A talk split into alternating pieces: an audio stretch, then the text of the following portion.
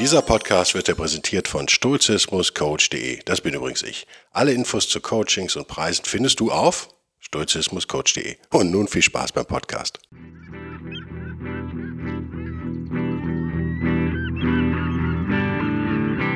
Der wilde Stoiker. Moderner Stoizismus für ein gutes Leben.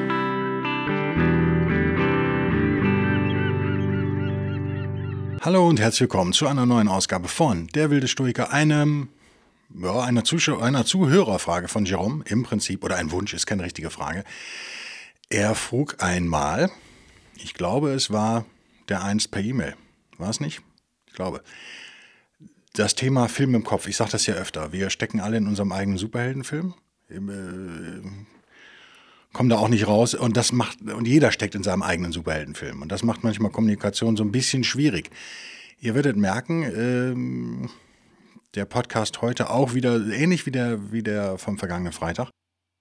Eher ein grobes Bild. Wenn ihr schon länger dabei seid, werdet ihr viele Details schon kennen, mit denen man dieses grobe Bild gut ergänzen kann. Ich nehme wieder im Stehen auf. Ich knall jetzt ein letztes Mal, dann stelle ich mich bequem hin. So, jetzt müsste es gehen was heißt das, wenn ich sage, wir stecken alle in unserem eigenen Kopf fest in einem Superheldenfilm? Wie steht das in Bezug zu Stoizismus? Wie steht das in Bezug zu der von mir, von Scott Adams übernommene These, dass wir alle feuchte Roboter sind? Beides äh, sicherlich zugespitzt. Also Stoizismus, so wie ich ihn präsentiere, manchmal ja auch zugespitzt, die, die These auch zugespitzt. Äh, gehen wir davon aus, dass das stimmt? dass wir Feuchtroboter sind, dass wir viele äh, Reaktionen automatisiert ablaufen lassen, sozusagen. Passt das zu Stoizismus oder nicht? Ihr, ihr merkt, es, es, gibt da gewisse Widersprüche. Wenn man, wenn man von einem deterministischen Universum ausgeht und sagt, naja, am Ende bestimmen die Götter, bleibt immer noch der freie Wille, der im Stoizismus ja drin ist. Der ist in der Tat, äh, steht er im Widerspruch zu meinem, meiner anderen Seele, wenn man so will, meiner anderen Seite, die ich hier vertrete oft nämlich äh, der Seite Hypnose, äh, Persuasion, Überzeugungsarbeit, Beeinflussung. Eben, dass wir feuchte Roboter sind. Wie kriegen wir die beiden Seiten zusammen? Naja, ich kriege sie im Moment noch gar nicht zusammen, nicht so richtig, aber ich, ich will euch beide nicht vorenthalten. Ich vertraue wie immer eurer Intelligenz, dass ihr das irgendwie zusammen mixen könnt. Ich überspitze gern beide Seiten. Ähm, wenn ich also 100% raushaue, als steile These, kann es natürlich sein, dass in Wahrheit die These nicht ganz falsch ist, aber nur zu, keine Ahnung, 60, 70 Prozent vielleicht der Wahrheit entspricht. Ändert das was? Nicht wirklich, weil dieser Superheldenfilm, den, den Jerome ansprach, der führt natürlich dazu, dass wir weder an ein deterministisches Universum glauben, noch daran, dass wir feuchte Roboter sind, sondern in diesem Film sind wir halt aktiv mit einem freien Willen gesegnete Superhelden tatsächlich. Auch wenn wir uns als Versager sehen übrigens und wenn wir wenn wir zu depressiven Stimmungen neigen und wenn wir, wenn wir sagen, ich bin die größte Flasche dieser Erde, ich werde nie eine Frau finden, ich werde nie einen Mann finden, ich werde nie Geld verdienen und so weiter und so fort, stehen wir trotzdem im Mittelpunkt. Auch das ist ein Superheldenfilm, es ist halt dann ein Drama eher. Es ist vielleicht kein Superheldenfilm, Entschuldigung, es ist dann, es ist dann ein, ein, eine, ein Drama oder eine Tragikomödie. Komödie. Komödie ist jetzt böse. Ähm, ich nehme die Komödie zurück. Es ist ein Drama. Ändert aber nichts daran, dass wir um uns selbst kreisen, sozusagen, dass wir selbst der Star sind. Und auch meinen, der Regisseur zu sein und äh, uns auch einbilden, der Drehbuchautor zu sein. Gehen wir mal kurz in die Realität. Wir wissen, naja, das Drehbuch äh, schreiben wir teilweise wahrscheinlich selbst, teilweise wird es aber auch für uns geschrieben. Wir müssen uns mit Sachen rumschlagen, mit denen wir uns eigentlich nicht rumschlagen wollen. Äußere Einflüsse lenken unser Leben doch, ja, keine Ahnung, kann ich da jetzt Prozentzahl dranhängen, überlege ich gerade. 70 Prozent, 80 Prozent, das würde für Stoizismus sprechen, sozusagen. Das würde für eine Simulations-, eine stimmende Simulationshypothese sprechen. Gehen wir, wir hüpfen mal wieder auf die andere Seite, nämlich die feuchte Roboterseite. Was bedeutet das eigentlich? Und ich halte die für hilfreich. Ich halte es für absolut hilfreich, diese Seite mal einzunehmen. Ähm, die würde zum Film noch irgendwie passen, dass man, dass der Hauptdarsteller sich einbildet, er hätte einen freien Willen. Äh, kann ja sein, dass er aber trotzdem keinen hat. Wie gesagt, das sind die 100 Prozent. Vielleicht ist es aber auch so, dass wir durchaus einen freien Willen haben. In Teilen, in Teilen, aber auch oft fremdbestimmt werden. Und da lasse ich es euch, wie ihr da jetzt eine Balance, wie ihr den Balanceregler, den Fader einstellt. Ist es 50-50 oder ist es, naja, 80% freier Willen, 20% fremdgesteuert oder impulsgesteuert oder nennt es wie ihr wollt. Oder ist es vielleicht, sind wir zu 80% feuchte Roboter und äh, haben zu 20% sowas wie einen freien Willen? Das ist eher das, wohin ich tendiere. Übrigens, ein schönes Beispiel dafür hat Sabine geliefert, die äh, einen Kommentar geschrieben hat aufgrund des letzten Podcasts, des äh, Christentum versus Stoicism Podcast. Äh, 1 zu 0 für Christentum, wie ihr wisst, aber die Renaissance läuft. Das Spiel ist noch nicht vorbei. Quatsch. Ich sehe das auch gar nicht so in Opposition übrigens. Also ich will da auch überhaupt kein bashen. Und wenn ihr glückliche Christen seid, ist das doch schön. Dann äh, interessiert mich das nicht weiter. Ich mag es halt nicht, wenn man nicht über sein eigenes Ding so richtig Bescheid weiß. Aber wir lernen ja alle. Ich weiß ja auch nicht alles. Schon gar nicht ich weiß alles. Schon gar nicht ich weiß alles. Schon gar nicht über Stoizismus. Ähm, sie hat geschrieben, dass sie einige der Thesen, die ich da letzte Woche rausgehauen habe, in Bezug auf Burton L. Mack, das Buch findet ihr im Stoizismus Club, also auf der wilde Stoiker.de gibt es direkt, findet ihr sofort, Stoizismus Buchclub. Äh, da ist das Buch verlinkt, ziemlich weit unten, glaube ich. Empfehlenswert. Übrigens wird es wieder besser. Ich habe ja letzte Woche gesagt, es fängt super geil an und äh, lässt dann nach. Und äh, ich bin jetzt äh, kurz vor Schluss, also vielleicht noch 10, 20 Seiten zu lesen und äh, habe ich am Wochenende ziemlich viel geschafft und es wird viel, viel besser.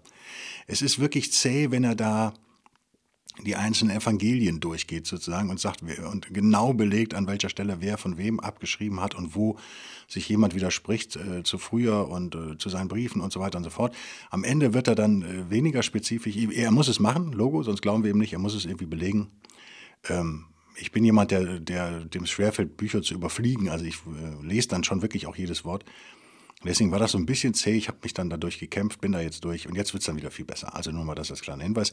Sabine hat berichtet, Andrea Sabine berichtet, dass ähm, wenn sie solche Fakten oder überhaupt Fragen, müssen ja nicht mal Fakten sein, wenn sie simpleste Fragen zur Herkunft der christlichen Mythen sozusagen anbringt, dann wurde sie schon von einigen christlichen Damen extrem aggressiv angegangen. Warum erwähne ich das? Um mich bei der Hörerin in, im Rheinland einzuschleimen, ja klar, das auch. Zum anderen aber, weil das eine klassische feuchte Roboterreaktion natürlich ist. Heißt das, dass alle Christen feuchte Roboter sind und alle Stoikerinnen wie, wie unsere Sabine äh, äh, kleine Genies und ich? Nein, natürlich nicht. Wir sind das alle. Ich finde es aber eine schöne Illustration dafür. Hier ist offensichtlich, äh, liegt offensichtlich ein schwerer Fall oder ein Fall von schwerer kognitiver Dissonanz vor bleiben wir mal einen Moment in dieser Beeinflussungs-, äh. Dann ist, äh, ist das kein Wunder. Deswegen sage ich, ein Ausflug in diese Welt, den ich euch immer öfter mal natürlich auch zumute in diesem Podcast, es ist ja der wilde Stoiker.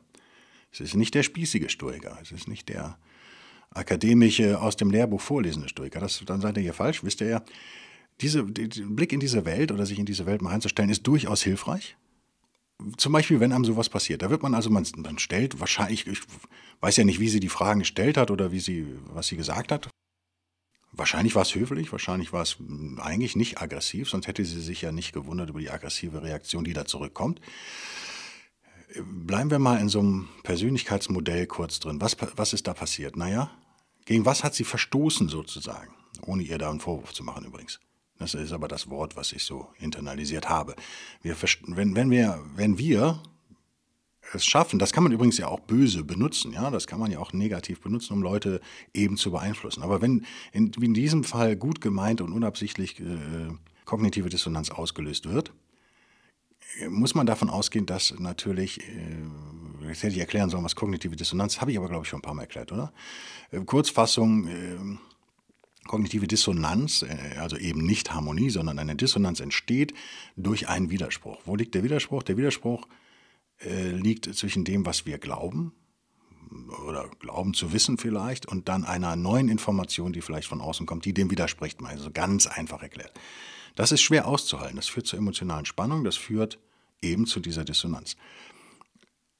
Jetzt können wir Menschen einteilen oder uns selbst auch einteilen in verschiedene Kreise, nennen wir es mal. Damit meine ich jetzt nicht die Stoichenkreise, die, die Marco Aurelius auch gerne featured, Marcus Aurelius, ähm, sondern äh, vielleicht von außen immer tiefer in, in, in uns, äh, jetzt will ich nicht eindringend sagen, sondern hineingehend. Das ist ein bisschen netter, oder? Und dann haben wir außen, vielleicht fangen wir ganz außen an mit Meinungen, die so uns eigentlich aber nicht wichtig sind. Also Russland, Ukraine, ja, gibt es einen Konflikt, okay, berührt den einen mehr oder weniger, wenn einer Ukrainer ist oder Russe, wahrscheinlich mehr. Mich als alten Westdeutschen irgendwie so weniger. Äh, solange der Russe nicht in Berlin steht, äh, bin ich da relativ gelassen. Ähm, Krieg ist nie gut, also insofern bin ich dagegen, aber mein Gott, ich habe hab keine klare Meinung dazu. Äh, die Medien berichten mir auch zu einseitig, wenn ich ganz ehrlich sein darf. Ich vermeide diese Medienberichte. Ich kann jetzt nur über amerikanische Medien reden, deutsche konsumiere schon länger nicht mehr. Äh, infolge meiner immer längeren News-Diät-Phasen. Das wäre so ein Ding, da haben wir irgendwo was gehört, ja, wir haben im Auto Radio angehabt und dann gab es einen schlauen Kommentar. Und dann haben wir, das klang logisch für uns, das klang plausibel, wir haben den übernommen, der ist jetzt in unserem Repertoire und abends treffen wir eine Freundin beim Bier oder weiß der Geier und die sagt was anderes. Dann kann das zu Erstaunen führen, aber nicht, wahrscheinlich nicht jetzt massive kognitive Dissonanz auslösen. Es wird so ein bisschen so ein OH-Effekt vielleicht eintreten. Aha, okay. Und dann erfährt man vielleicht einen neuen Fakt zu Putin und zu Russland und dann sieht man die Sache vielleicht so ein bisschen anders, als man sie noch um 18 Uhr gesehen hat. Um 18.05 Uhr beginnt die Meinung so ein bisschen anzuknacksen und coole Leute lassen das zu, natürlich. Coole Leute lassen das zu. Ganz behämmerte Leute, für die ist das schon unerträglich.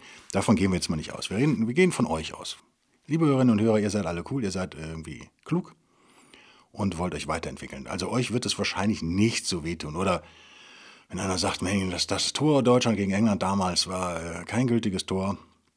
Und ihr sagt, ah, das ist ja schon wieder hochemotional. Ne? Aber ihr wisst, worauf ich hinaus will. Irgendwie, oder man, in Puttanesca kommen Kapern oder es kommen keine Kapern rein. Oder kann man äh, Spaghetti Puttanesca auch mit grünen Oliven kochen oder müssen es irgendwie Kalamata-Oliven sein, diese dunklen, diese lilan, sind sie lila? Lila, ihr wisst schon, schwarz, schwarz, ne? Schwarz-lila. Wäre meine Position, wäre ganz klar, ja, es müssen die schwarzen sein. Es kann aber auch mit grünen Oliven auch gut schmecken, aber dann kann man auch direkt Thunfisch nehmen und die Sardellen weglassen. Also man kann da einiges ändern, hat man aber ein neues Gericht, kann auch sehr geil schmecken, keine Frage. Darüber können wir uns jetzt darüber können wir diskutieren, aber nur wirklich Bekloppte oder, oder Berufsköche würden sich darüber jetzt die Köpfe einschlagen. Wir werden da ziemlich gelassen bleiben. Was heißt das also? Wir sind auf dieser, auf dieser Ebene, sind wir nicht so gut fernsteuerbar, weil Input von außen einfach nicht so starke Emotionen triggert.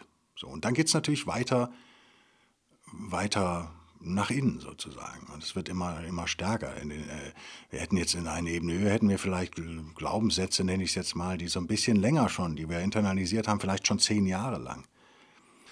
Alle Norddeutschen sind unfreundlich. Ne? Ähm, alle Hamburger sind Pfeffersäcke, die dich nur abzocken wollen. Das ist ein Glaubenssatz. Ja? Oder alle Ossis sind, äh, keine Ahnung, Verschwörungstheoretiker. ist auch so einer. Und alle Kölner sind oberflächlich. Ja? Das sind so Sachen, die hört man ja öfter.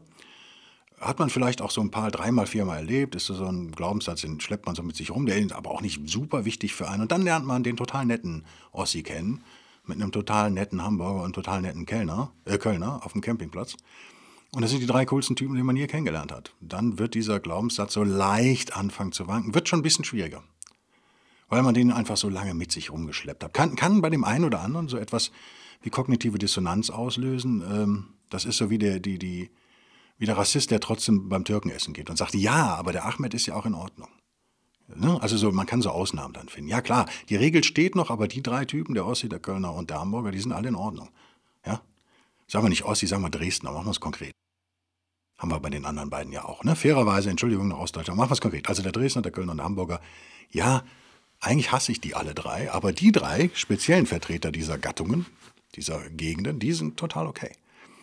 Ne, kennt ihr, dann wird schon so eine Ausnahme nötig. Warum wird die nötig? Naja, weil es emotional anstrengender wird. Es wird anstrengender. Ich spare euch jetzt weitere Details. Wir gehen direkt nach ganz in. Was sind das? Das sind wirklich die Glaubenssätze, die so stark in uns verankert sind, dass sie Teil unserer Persönlichkeit sind. Dass sie dass sie als äh, das Ich empfunden werden, sozusagen. Wenn jemand, äh, wie, wie, es äh, Andrea Sabine passiert ist, wenn jemand sich als Christin definiert, und das vielleicht schon mehr als fünf Jahre, sagen wir mal, es ist glaube ich, sagen wir mal zehn Jahre lang, und äh, vielleicht einen schmerzhaften Weg in diesen Glauben hineingefunden auch hat, mit Zweifeln. Am Anfang hat die mühsam jetzt beseitigt, und dann kommt jemand daher und stellt eine Frage, die, die an diesem, an diesem, an diesem Ich rüttelt sozusagen, dann ist das extrem schmerzhaft emotional, extrem schwer auszuhalten, löst also sehr große kognitive Dissonanz aus. Was heißt das auf der anderen Seite? Wir haben jetzt vom Individuum her geschaut. Naja, dass man diese Leute hervorragend fernsteuern kann, natürlich. Hervorragend kann man solche Leute fernsteuern und beeinflussen. Ähm, das machen wir oft nicht, weil es auch nicht ethisch ist, finde ich. Finde ich tatsächlich. Äh, es ist nicht, nicht, nicht es ist nicht tugendhaft, ganz stoisch gesprochen. Aber die Gefahr muss euch klar sein, wenn ihr also so ganz starke Überzeugung habt, seid ihr astrein fernsteuerbar für jemanden, der sich auskennt mit, mit Persuasion und Beeinflussung. Der das Handwerk beherrscht, der jemand, der meine Ausbildung hat oder meine Erfahrung auch hat vielleicht, der aber nicht so nett ist, der könnte euch dann wahrscheinlich in die eine oder andere Richtung sehr leicht ziehen. Das äh, ist der Nachteil für starke Überzeugung. Je stärker eure Überzeugungen, eure Emotionen sind, da passt es dann wieder komischerweise zu Stoizismus, der ja genau solche Dinge zu verringern sucht, solche negativen Emotionen nennen wir es mal, desto mehr seid ihr feuchter Roboter. Also ihr merkt, ich stelle immer die 100% Lösung in 100% durch oder 100% feuchter Roboter. In Wahrheit ist es wahrscheinlich irgendwo, ist jeder von uns auf so einer, auf der Linie dazwischen irgendwo. Und entsprechend ist der Film in unserem Kopf.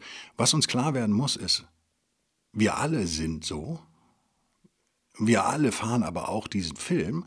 Und jetzt wäre es natürlich total hilfreich zu wissen, wo befindet sich mein Gegenüber auf dieser Skala. Das kann man auch so ein bisschen rausfinden, vor allem durch, nennen wir es mal, aktives Zuhören. Da dürft ihr selber nicht so viel sabbeln, dann müsst ihr mal mehr zuhören, ganz banal gesagt, und aktiv zuhören. Also die richtigen Fragen stellen, die richtigen Wörter rausfinden. Man kann den anderen dann schon ganz gut einordnen oft. Äh, ich, ich persönlich mache das eigentlich nicht bewusst zumindest. Ich versuche das zu lassen. Das ist auch gruselig, wenn ihr so Hardcore-NLPler mal kennenlernt, die dann immer, immer überlegen, ist das ein kinästhetischer Typ oder ein, ein, visueller Typ oder so, ist dann auch schnell lächerlich. Die sind dann immer so, oder die so, die Rapport nennt man das, also eine Harmonie versuchen herzustellen, eine Gleichschw ein Gleichschwung mit euch die dann die Körperhaltung verändern, wenn ihr die verändert, weil das haben sie alles in ihren Kursen gedacht. So banal ist es natürlich nicht. Das sind immer ganz gruselige, zombie-mäßige Leute. Also das ist ganz furchtbar. Ähm, Deswegen äh, würde ich das nicht bewusst anwenden wollen, meistens. Außer jetzt, wenn man in so einem therapeutischen Zusammenhang kann ich mir das hilfreich vorstellen. Im Alltag äh, würde ich es lassen. Es ist gruselig, zumal es ja auch nie 100% stimmt. Ähm, aber die wichtige Erkenntnis ist tatsächlich, dass wir, überlegt mal, wenn ihr Leute, die ihr schon lange kennt, eure Kinder, eure Eltern, eure Lebenspartnerin oder Partner vielleicht, wie oft versteht ihr trotzdem eure Frau nicht oder euer Mann nicht? Na, oft, oder? Also man wundert sich doch, da kennen Leute sich 15 Jahre, kannten sich vielleicht schon in der Schule, waren dann zusammen, haben dann geheiratet, haben jetzt zwei Kinder, sind schon 20 Jahre zusammen und äh, manchmal steht man immer noch fassungslos vor dem, was der andere so sagt. Ja, das ist genau das Problem, dass wir uns in unserem Film, wo wir die Hauptdarsteller sind, ähm, und indem wir die Macht haben, indem wir Entscheidungen treffen, indem wir einen freien Willen haben und indem wir alles verstehen und die Situation gut einordnen, in dem Film verstehen wir den anderen. Zu 100 Prozent. In der realen Welt ist der andere aber auch in seinem Film. Und wir verstehen ihn natürlich nicht zu 100 Prozent. Wir verstehen, wenn es gut läuft, mal zu 70, 80 Prozent. Wenn er läuft es aber schon echt gut, dann erkennt man sich auch schon länger. Ihr kennt diese Momente vielleicht, diese Konflikte. Sich also einfach mal klar zu machen, der andere ist genauso bescheuert wie ich. Also vielleicht sich erstmal klar zu machen, dass man bescheuert ist, im lustigen Sinne jetzt gemeint, nicht im negativen. Also man ist ein feuchter Roboter, man hat, äh, schleppt komische Glaubenssätze mit sich rum, nicht immer selbst gewählt, nicht immer freiwillig äh, integriert in die, in die eigene Persönlichkeit, sondern oftmals übernommen aus den Medien, von den Eltern, aus der Schule, äh, aus der Uni, aus dem Beruf, aus dem Freundeskreis. Auch Freunde beeinflussen uns sehr extrem. Das schleppen wir so mit uns rum, weil es auch bequem ist, weil es einfach ist, weil man nicht alles immer bewusst durchkauen kann. Das, der feuchte Roboter, äh, der wir sind, macht ja Sinn evolutionär. Also es ist ja nicht irgendwas, was jetzt schlecht ist, sondern warum erzähle ich das immer wieder? Naja, weil es ein, ein Welterklärungsmodell ist, was hilft, wenn man zum Beispiel Medien jetzt äh, einordnen will, ja, wenn man politische Dinge einordnen will, was Andrea Sabine passiert, religiöse Dinge sowieso. Also ihr müsst dann schon gucken. Ihr könnt also gegen einen jemanden, der ganz tief, äh, wenn ihr äh, auf so einer tiefen Ebene seid bei jemandem, also Religion wäre so eine, wäre eine tiefere Ebene, das geht schon an die Persönlichkeit, da könnt ihr nicht mit Fakten kommen. Das bringt nichts. Also die Aussicht da, irgendwas zu bewirken, ist gen Null, es sei denn, ihr macht das, ihr macht das äh, sehr lange und sehr super, super höflich und super nett und in vielen, vielen Gesprächen, aber das wird jetzt nicht gelingen, ähm, einmalig. Das ist auch eine, also das ist ja das, das ist ja das Anstrengende im Leben überhaupt, das Anstrengendste, oder? Mit. Das ist ständig versuchen, andere zu überzeugen, dieses ständig ignorieren, dass die in ihrem Film hängen und ignorieren, dass das äh, genau solche komplexen Charaktere sind wie wir. Äh, da wäre die Simulation übrigens ganz nice, dass man sagen kann, äh, ich glaube, der Boden hat schon wieder geknarrt, nicht irritieren lassen. Äh, wir sind äh, diese sogenannten NPCs, also die Non-Player-Characters, die man ja auch kennt, die also so 100% quasi auf Knopfdruck reagieren oder 100% vorhersehbare Reaktionen nur zeigen. Das ist äh, natürlich eine, würde man sagen, menschenfeindliche Sicht der Dinge. Ja, mag sein. Ähm, manchmal finde ich die ganz unterhaltsam, zumindest das. Ich stehe auf einer alten Mini-Fußmatte, damit es nicht so knarrt. Die habe ich noch. Äh, der Mini ist ja weg, wie ihr wisst, der ist wieder in Bayern. In der schönen Rhön fährt er jetzt da rum. Oder nee, ich glaube, er steht, steht mehr rum, als er fährt. Ist, glaube ich, noch nicht angemeldet. Äh, ich habe hier aber noch so komische Fußmatten, die ich da drin hatte. Äh, die habe ich hier noch rumliegen. Die, die äh, aber nicht äh, so gut als Dämmung funktionieren, wie ich dachte. Ich hätte nicht die billigsten kaufen sollen, nur weil sie einen, einen Union Jack drauf haben. Ähm, da bin ich natürlich dann wieder emotional geworden, habe sie gekauft. Fehler, ich hätte dann doch die teuersten kaufen sollen wahrscheinlich. Egal, ist halt passiert. Also, Fazit von, von all diesen Überlegungen, wir wissen, oder wenn wir von der sturchen Seite her kommen und davon ausgehen, dass wir nicht alles unter Kontrolle haben, was bedeuten kann, dass wir in einem deterministischen Universum leben und die Götter, die Natur, der Kosmos, wie auch immer, der Logos da das entscheidende Spiel spielt und wir freiwillig mitgehen, sozusagen, das wäre der Part des freien Willens. Wir entscheiden uns also dazu, natürlich im stoischen Sinne zu sein. Widerspricht das dann der Persuasion-Hypnose-Ecke? Manchmal denke ich nicht unbedingt, weil selbst wenn wir wissen, das ist ja das, das Witzige daran, selbst wenn wir wissen, dass wir beeinflussbar sind, sind wir beeinflussbar. Es ist also nicht so, nur weil man das weiß, dass man dann zu 100% davor gefeit wäre, äh, sich beeinflussen zu lassen. Dem ist nicht so. Es laufen in der Tat viele Programme, wenn man es mal jetzt in dieser NLP-Sprache bleibt, laufen automatisiert ab. Und nur weil wir wissen, dass die automatisiert ablaufen, heißt das nicht, dass, die, dass wir das immer merken und dass wir, schon gar nicht, dass wir die stoppen können. Ich finde allerdings, äh, ein großer Schritt ist, wenn wir uns darüber klar werden, dass wir nicht die tollen Individuen sind, die den zu 100% einen freien Willen haben und immer durch die Welt rennen und alles kontrollieren können. Das macht ihr ja sowieso nicht, jetzt bei Folge über 100, wenn ihr schon ein paar gehört habt. Das ist schon mal total hilfreich. Das andere ist, ich mache ja für die äh, Unterstützerinnen und Unterstützer des Podcasts auf Locals und Patreon mache ich eine kleine Reihe gerade mit diesen 50, Elons 50 Fallacies, also die 50 Denkfehler, die Elon Musk mal irgendwie vor ein paar Wochen auf Twitter rausgehauen hat, als Grafik. Ähm, müsst ihr jetzt nicht suchen, ich bequatsch das ja dann alles. Das sind genau diese Dinge, die auf der feuchten Roboterseite passieren. Das ist genau das. Warum er erkläre ich euch die oder warum erzähle ich euch die überhaupt? Naja, weil es schon hilft, wenn man sie kennt. Aber glaube ich ernsthaft oder kenne ich irgendjemanden, der gegen alle 50 immer gefeit wäre, der diese Denkfehler nie macht? Nö, gibt's wahrscheinlich nicht. Aber ich bin zum Beispiel, ich bin kein 100% Mann mehr, was mein eigenes Leben angeht. Ich bin total damit zufrieden, wenn ich also die schlimmsten Denkfehler nicht mehr mache. Ich bin total damit zufrieden, wenn ich teilweise über freien Willen verfüge. Vielleicht mal so persönliche Notiz. Also ich bin total damit zufrieden, wenn ich von den Dingen, die ich theoretisch kontrollieren kann, und als Stoiker oder Stoikerin weiß man, da sind nicht gerade viele, wenn ich von denen wirklich ein paar ganz gut kontrolliere. Also wenn ich meine Energien so einsetze, dass ich das mache, was ich kontrollieren kann, und das mache ich halt so gut ich kann. Und den Rest, ja, wenn die Götter es so wollen. Ja, der sturche Vorbehalt sozusagen kommt da ins Spiel. Ich habe mein Bestes gegeben, es hat funktioniert, ja, super, alles richtig gemacht. Nächstes Projekt.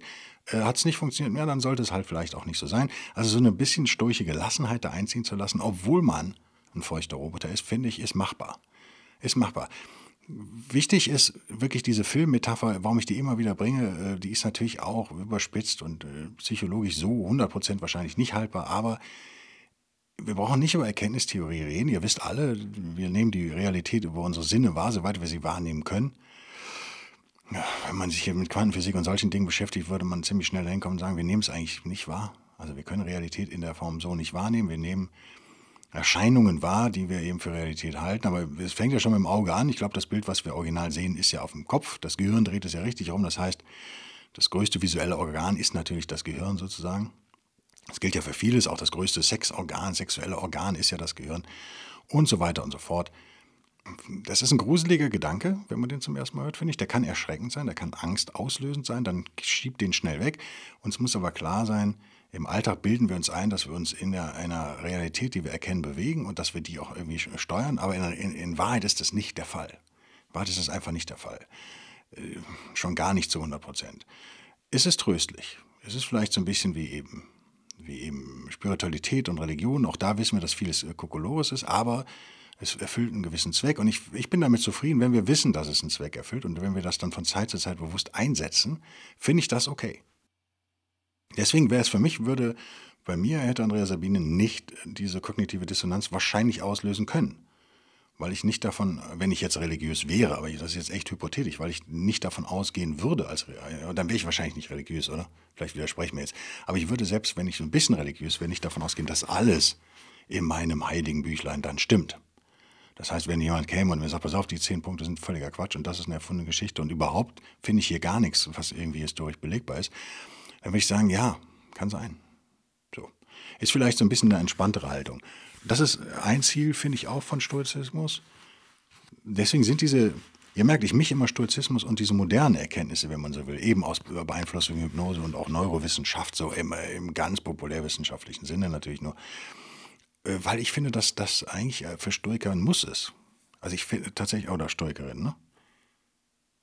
übertreibe ich jetzt, aber ich finde, es ist schon ein Muss, dass wir uns damit beschäftigen, wie wir selber auch funktionieren. Es reicht nicht, ganz hochnäsig auf dem Thron zu sitzen und sagen, ich bin der Allerschlauste, ich bin die Allerklügste, ich verstehe alles von Stoizismus über Religion bis hin zur Politik und schon gar meine Mitmenschen, die ja alle doof sind. Es mag, es ist pubertär, finde ich. Es mag hilfreich sein, aber es ist natürlich pubertär. Und der erste Schritt ist, glaube ich, sich darüber klar zu werden, wann man pubertär ist und wann man, wann es auch okay ist, das zu sein vielleicht. Gerade in Momenten, wo man total gestresst ist, es einem nicht so gut geht, äh, ja, kann man noch ein bisschen lockerer mit sich selbst umgehen. Und da gibt es wieder andere. Ähm, ein anderer Punkt wäre vielleicht noch Willenskraft. Willenskraft ist ja auch so eine komische Legende. Wenn, wenn es sie gibt, haben wir morgens mehr als abends. Das ist auf jeden Fall so in, mein, in meiner Weltsicht. Und ich kenne unheimlich viele Leute, die alles über Willenskraft lösen wollen. Das halte ich für total vergebens. Also das ist äh, nicht von Erfolg gekrönt in den allermeisten Fällen. Das ist auch super anstrengend. Wenn diese Leute erkennen würden, dass sie feuchte Roboter sind, zu x Prozent, wie gesagt, legt ihr fest den Anteil, wäre es vielleicht für die einfacher. Diese Idee mit der Willenskraft kommt ja aus dem vielleicht leicht arroganten Irrglauben her, dass diese Menschen alles kontrollieren können. Wenn sie nur genug Energie da reinstecken, haben sie die Möglichkeit, alles zu verändern. Das ist was etwas, was so, ja, vielleicht optimistisch riecht, aber am Ende doch eher zu emotionalen Schmerzen führt. Und daher abzulehnen aus stoischer Sicht. Daher abzulehnen aus stoischer Sicht. Mir fällt nichts ein, da bin ich mal gespannt auf euer Feedback. Also mir fällt nichts ein, was diese zwei Seiten, es gibt ja eigentlich noch mehr, äh, aber diese zwei Seiten nicht immer zu vereinen versuchen, nämlich Stoizismus, das ist der Schwerpunkt dieses Podcasts, logischerweise. Aber die andere Seite ist eben Hypnose, auch Marketing würde ich damit reinrechnen. Solche Dinge, die ich mir ja immer wieder erlaube, auch anzubringen. Ich empfinde das emotional jedenfalls nicht als Widerspruch, kann aber auch nicht behaupten, dass ich es intellektuell total durchdrungen hätte. Ihr seid sicherlich klüger, vielleicht kriegt ihr das hin nach dem Hören und sagt, Mensch, Guido, das ist ja totaler Quatsch.